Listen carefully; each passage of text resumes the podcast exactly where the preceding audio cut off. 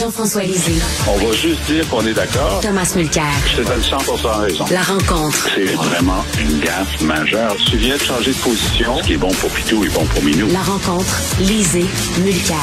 Alors, Tom, lorsque François Legault a mis ses troupes en garde contre la tentation de l'arrogance, je crois que M. Fitzgibbon n'avait pas reçu le mémo. oui, il était parti faire autre chose pendant ce temps-là. ah non, c'est notre grand. Euh, c'est ça me rappelle toujours l'expression qui t'avait fait bien rire l'autre jour, mais quand, quand, quand tu es en train de, de dealer avec euh, quelqu'un qui achète son encre dans des 45 gallons, fais bien attention parce qu'il y aura toujours le dernier mot. mais Fitz, euh, oui, arrogance, suffisance, hein, c'est le bonhomme. C'est juste lui qui compte. oui, oui, il y a eu six plaintes à la commissaire à l'éthique, puis il y en aura d'autres. Qu'est-ce Qu'est-ce que qu'est-ce que t'as chialé? Je suis un gars riche et important et j'ai décidé non, non, mais de Tom, tu savais pas, c'est le Journal de Montréal qui a acheté la commissaire à l'éthique pour qu'elle porte plainte. c'est ça, là. Alors, parce qu'aujourd'hui, il faut le rappeler, aujourd'hui, Michel Gérard dit à M. Fitzgibbon, écrit sur le fameux don testamentaire de 5 millions au HEC. Et Michel Gérard dit, ben, je m'excuse, mais il y a des questions légitimes à se poser. Il ne fait que poser des questions. Et là, M. Fitzgibbon a répliqué sur Twitter en disant que le Journal de Montréal est un tabloïd bas de gamme. Allô? Ça, ça, me rappellerait toujours la fois qu'ils ont demandé à Mélanie Joly euh, est-ce qu'elle regarde ses nouvelles à TVA ou à Radio-Canada? Oui. C'était comme, c'était, ben voyons donc, je suis une fille euh, de, bonne famille qui est allée à l'école privée. Je regarderai jamais la Canal 10. Hein. Télémétropole, c'est pour les pauvres. Moi, moi, je regarde Radio-Canada. Mais c'est jamais, Tom, euh, tu as été politicien, Jean-François aussi, c'est jamais une bonne idée là, de, de prendre de, de front un média, hein, parce que c'est autres qui ont le dernier mot. Ça, là. Ça, lance, ça fait juste lancer le défi. T'as dit qu'il y avait d'autres choses à trouver? On va le trouver, mon bonhomme. Check-toi bien aller. Non, mais c'est ça. Et il y a une limite à ça. Hein. Je, pour des raisons que je, je crois comprendre, Fitzgibbon représente exactement le genre d'homme d'affaires que le go aurait toujours voulu être. Le gars a fait une passe d'argent chez, chez euh, Air Transat il a caché ses chips, il est allé faire la politique, mais ça n'a jamais été un, gars méga riche. Fitzgibbon est un homme excessivement riche. Là, on compte en millions de dollars. On a vu que Dominique Anglade avait plus d'avoir personnel que, que le groupe pendant la campagne électorale. Fitzgibbon, d'après ce que je comprends et de, sources proches, euh, on, on parle de centaines de millions de dollars dans son cas. Donc, il se passe au-dessus de tout.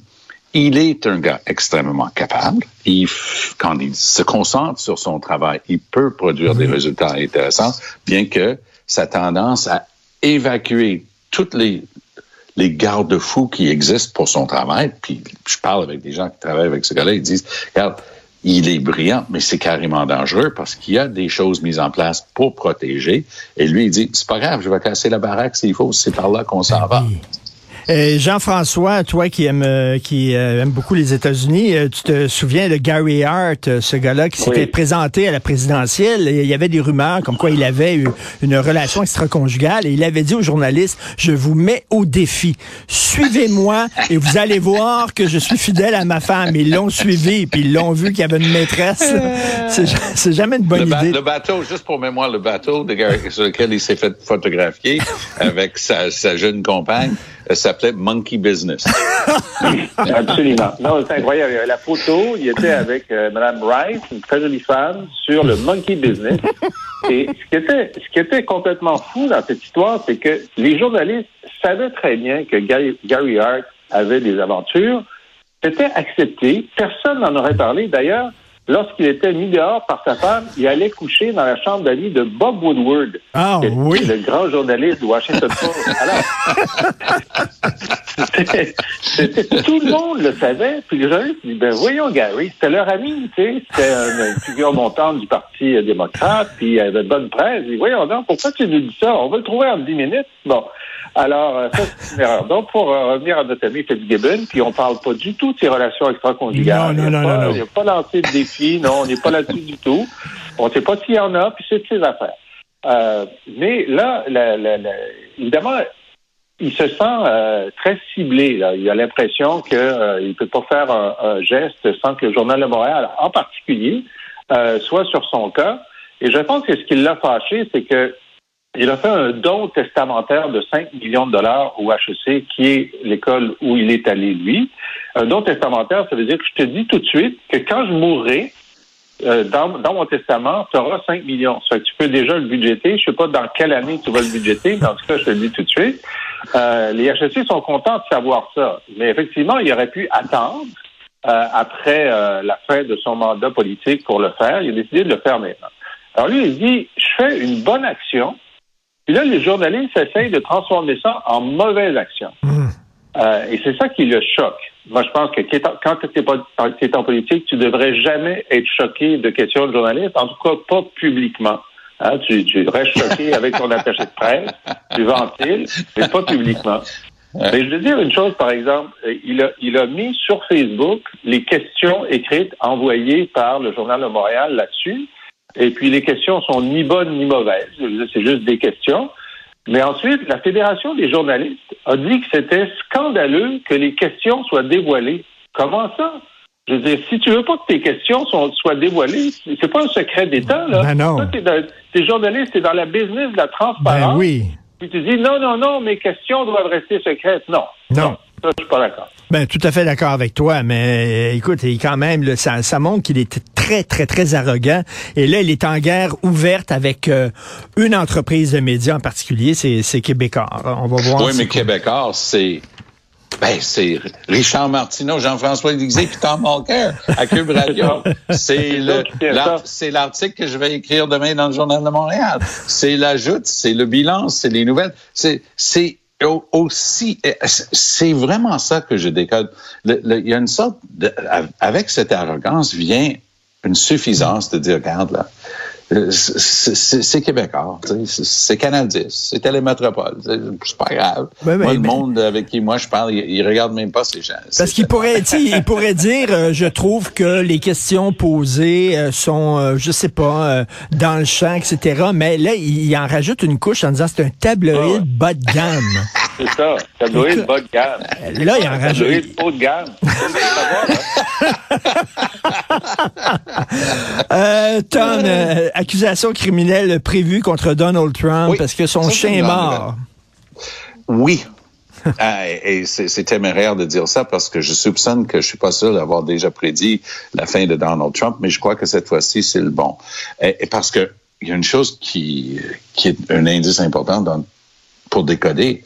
Trump est assez silencieux, merci de, de ce temps-ci. D'habitude, on aurait eu droit à des cocoricots, on aurait eu droit à ah, c'est un canular, hein, son fameux mot hoax. Hein, tu sais, mm-hmm. les Russes, l'intrusion des Russes dans les élections de 2016, hoax, hoax. Tu sais, il, il, y avait toujours une réponse à tout. Oh, là. Il commence à avoir pas mal de preuves. C'est sans effet direct, hein, la, référence par ce comité parlementaire euh, du Congrès euh, directement au ministère de la Justice. C'est la justice qui, qui va décider en toute indépendance, c'est sûr. Mais c'est quand même une indication que ça tourne pas rond parce que le 6 janvier, Trump a fait attention dans sa grande apparition publique il pouvait plaider que non, regarde ce que j'ai dit lorsque j'étais devant cette foule assemblée mais ils ont ils sont allés vraiment chercher beaucoup beaucoup plus d'informations et il y a un procureur spécialement nommé pour l'occasion. Moi, j'ai l'impression qu'il va avoir des, des, poursuites criminelles contre Trump. Par ailleurs, ça ne m'empêcherait pas de se présenter en 24. Hein, Qu'on s'entend bien, c'est une démocratie, peu importe. Tant qu'il est pas, même s'il est condamné, c'est le public qui va décider vox populi, vox dei et tout ça. Mais, sauf que, je, sauf que s'il se présente, il va se présenter indépendant parce que peut-être les, les républicains voudront plus s'associer à lui. Là. il faut espérer que les républicains voudront plus de lui. Et ça, ça aussi, ça commence à se dessiner. DeSantis est en train de s'imposer comme le coucou de droite de choix euh, pour les républicains, lui qui dit que les compagnies, tiens-toi bien, il y a des évaluations dites ESG, c'est-à-dire environnement, social et gouvernance du bon comportement social des entreprises, d'accord? Mm. Responsabilité sociale des entreprises. Donc, DeSantis est en train de dire au fonds de pension dans son État, la Floride, qu'ils doivent désinvestir. Tu sais, comme on vendait les, les, compagnies pourries, là, les pétrolières et tout ça, on faisait un, on désinvestissait. Il est en train d'exiger que les compagnies qui se fient sur ces évaluations ESG on les vend parce qu'il, lui, veut rien savoir de ses évaluations environnementales, sociales et gouvernance. Ça, c'est, ça, c'est une révélation. Lui, il est en vive concurrence avec Trump et le Trumpisme. Et il risque de gagner. Euh, Jean-François, on lit euh, dans le journal, les taux se resserrent sur Trump. Il me semble que ça fait 50 fois que je dis ça. Les taux se resserrent. À un moment donné, les taux vont-elles va de squeezer? Oui. Quelle partie du corps? là, si tu compares à ce qui s'est passé précédemment, bon, là, il y a le, le, le, comité du Congrès qui fait, qui recommande au ministère de la Justice de porter des accusations. C'est grave en soi.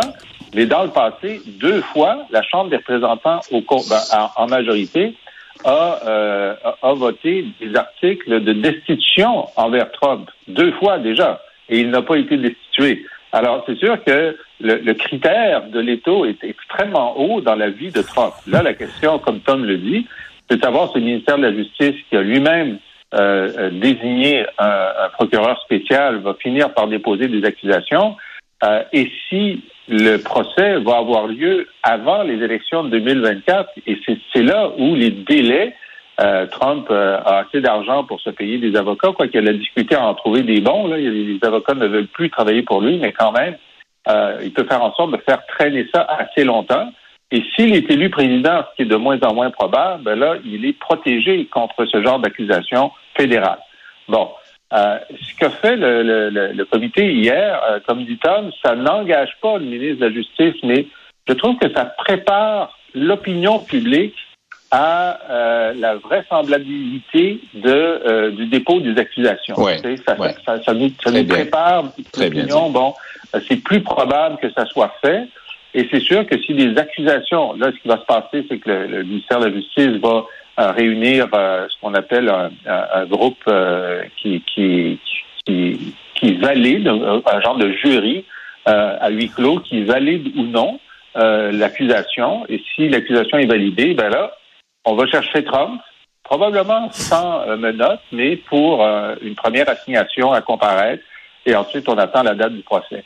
Alors, ça, ça s'ajoute au fait que, euh, évidemment, il, a annoncé qu'il serait candidat à l'investiture républicaine. Jusqu'à récemment, euh, il y avait des bonnes chances de l'emporter, mais là, euh, DeSantis, qui est le gouverneur de Floride, hmm. dans, des, dans deux ou trois sondages récents, chez les républicains, a 10 à 15 points d'avance sur Trump. Alors ça, c'est ça s'est jamais arrivé, ça, depuis que Trump est dans le portrait. Alors, si son chien n'est pas mort, euh, il est euh, il est déjà chez le vétérinaire. Euh, il y a des gens qui ont manifesté en disant ça ne donne strictement rien. La COP 15, c'est une perte de temps et d'énergie. Qu'est-ce que tu en penses, Tom? Parce qu'on est quand même arrivé là, à un accord que l'on dit historique. C'est un accord historique. c'est ce qu'on fait avec. Est-ce qu'on obtient des résultats? Est-ce qu'on les mesure? Mais la partie la plus importante est là où Stephen Guilbeault, qui déçoit euh, plus souvent qu'à son tour comme ministre de l'Environnement, mais cette fois-ci, il, aura, a le droit de se péter un peu les bretelles. Il a travaillé très fort pour que les pays plus développés mettent de l'argent sur la table. Imagine, tu es dans un pays africain. Le cobalt, euh, le lithium dans votre sous-sol est en train d'être arraché par des pays étrangers très riches pour construire des véhicules automobiles électriques. Là, il vous reste que de la merde et des, des, des guerres euh, et, tout ça. Et en plus, l'Ouest, les pays, euh, les pays plus riches vont dire, et puis on aimerait bien que vous fassiez attention à, à l'endroit où vivent vos éléphants, hein? parce que pour nous, la biodiversité est une valeur importante. La réponse, c'était, si vous voulez qu'on aide, et on veut aider, il va falloir que vous nous aidez. Et ça, c'est la formule que Guilbeault et le gouvernement chinois qui co-présidait le, COP 15 à Montréal. Moi, je pense que c'est louable. Est-ce que l'accord de Paris est parfait? Loin de là. Mais c'était nettement meilleur que l'accord de Kyoto. Est-ce qu'on est capable de l'appliquer? Puis il y a des choses en termes de ce qu'on appelle reporting. À chaque année, chaque pays doit, auprès des Nations Unies, donner une reddition de comptes. Par exemple, combien de feux de forêt? Combien de changements dans l'occupation du sol? L'agriculture, des choses auxquelles on ne pensait pas. Le Canada, bon an, mal an, va dire, ben, on a des légères augmentations de nos GES, mais avec les feux de forêt, c'est complètement déréglé. Donc, la même chose va se passer avec la biodiversité, l'habitat pour la nature à travers la planète. On va commencer à faire des redditions de comptes. On va commencer à avoir des vrais inventaires. Est-ce que ça va être parfait? Non. Est-ce qu'on va pouvoir l'appliquer rigoureusement? Pas tout de suite, mais le standard, la norme est établie à l'international, puis on a le droit de se féliciter pour ça. Euh, Jean-François, est-ce que tu vois le verre à demi plein ou à demi vide? Le verre VERT. oui, très bon. Jean-François. C'est une journée de rédemption pour Stephen Guilbeault, là, il faut le dire. Euh, il y a eu euh, des- ces ces deux premières années comme ministre de l'Environnement ont été très difficiles sur sa crédibilité. Euh, le nombre de couleuvres pétrolières qu'il a dû avaler est quand même assez grand. Euh, à la COP 25 euh, sur le climat, bon, euh, c'était un, résultat qui était positif, mais on sentait que le Canada n'était pas vraiment en avant de la parade. Il y a eu plusieurs controverses sur le libellé, sur la, fin des, des subventions aux énergies fossiles, où il y avait un petit peu de résistance de la part du Canada. Mais là, il est vraiment aujourd'hui avec cette COP sur la biodiversité en avant de la parade, un des acteurs euh, principaux de la résolution euh, des négociations, euh, et c'est sa grande journée, sa grande journée Ouais, de rédemption.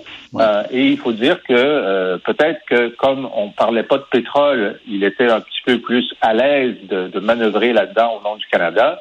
Euh, mais c'est sûr qu'il a mis à profit euh, ces décennies de, de connaissance des dossiers, euh, parler à la fois aux ministres et aux, et aux ONG. Euh, donc, euh, c'est- une bonne journée pour lui, c'est une bonne journée pour la biodiversité. Alors, je pense qu'on peut on peut applaudir notre ministre de l'Environnement.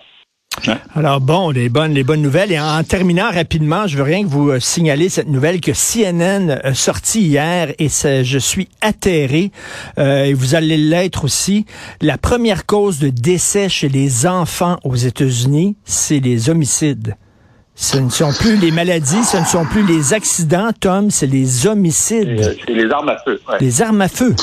Ça, ça donne envie de pleurer. Et, et moi, moi je- depuis Sandy Hook, là, moi, je regarde mon voisin américain comme j'avais, comme je regarderais un membre de la famille qui a un problème de drogue ou d'alcool et que je mettrais les mains sur les épaules, dire, hey, ressaisis-toi, là, t'es en train de faire du dommage tout autour de toi. J'ai le goût de regarder mon- mes voisins, amis et familles américains et dire, qu'est-ce que tu as fait cette semaine pour endiguer cette violence faite par les armes? À feu? Qu'est-ce que toi t'as fait? Parce que ça, ça devient euh, l'obligation de chaque Américain d'y répondre parce que le gouvernement ne feront jamais rien. C'est euh, Jean-François, qu'est-ce que tu en penses? Oui, c'est ça. Si c'était, euh, une bonne, euh, une bonne euh, comparaison. Tu sais, euh, lorsqu'on a un ami qui est en, en trouble, on fait ce qu'on appelle une intervention. Oui. On se met quelques-uns Oui. de la famille, puis on le met dans le salon, puis on dit bon là, il faut qu'on te parle parce que tu es en train de, de déraper. Euh, si on pouvait faire ça avec euh, la nation américaine, là, on se mettrait dans une pièce, mais ils sont quand même 300 millions, ça, ça prend un gros salon. Euh, au Texas, au Texas, en ce moment, les, les, les professeurs d'école primaire et secondaire sont volontaires à aller prendre des, des cours de tir au pistolet parce que même s'ils sont contre la prolifération des armes, ils disent ben là, c'est devenu tellement la norme qu'il y euh, une fois par semaine euh, une tuerie dans une école que je veux au moins avoir la capacité de protéger mes élèves. Tu sais, on en est là. C'est terrible, c'est terrible. euh, et on voit terrible. que euh, il y a y a eu, euh, déjà une loi qui a été passée là, récemment euh, par, par Biden, mais ça va être la dernière parce que les républicains vont bloquer la Chambre des représentants. Alors, c'est c'est à pleurer. C'est la seule chose qu'on peut Ben oui, dire. tout à Richard, fait, si je peux me permettre, même en terminant, même si c'est dans une tabloïd bas de gamme, il y a un excellent papier de Guy Fournier dans le Journal de Montréal aujourd'hui Oui, sur le manque oui. de français et le manque de francophones dans les hautes sphères à Ottawa, dans les nominations, notamment par le gouvernement Trudeau, qui se pète toujours les bretelles pour le bilinguisme. Ça vaut vraiment la peine de lire le papier Ah, ben, de Guy Fournier. Bon, on pourrait revenir là-dessus demain. Merci beaucoup à vous deux. De- Salut. Merci bonne Salut, bye. journée.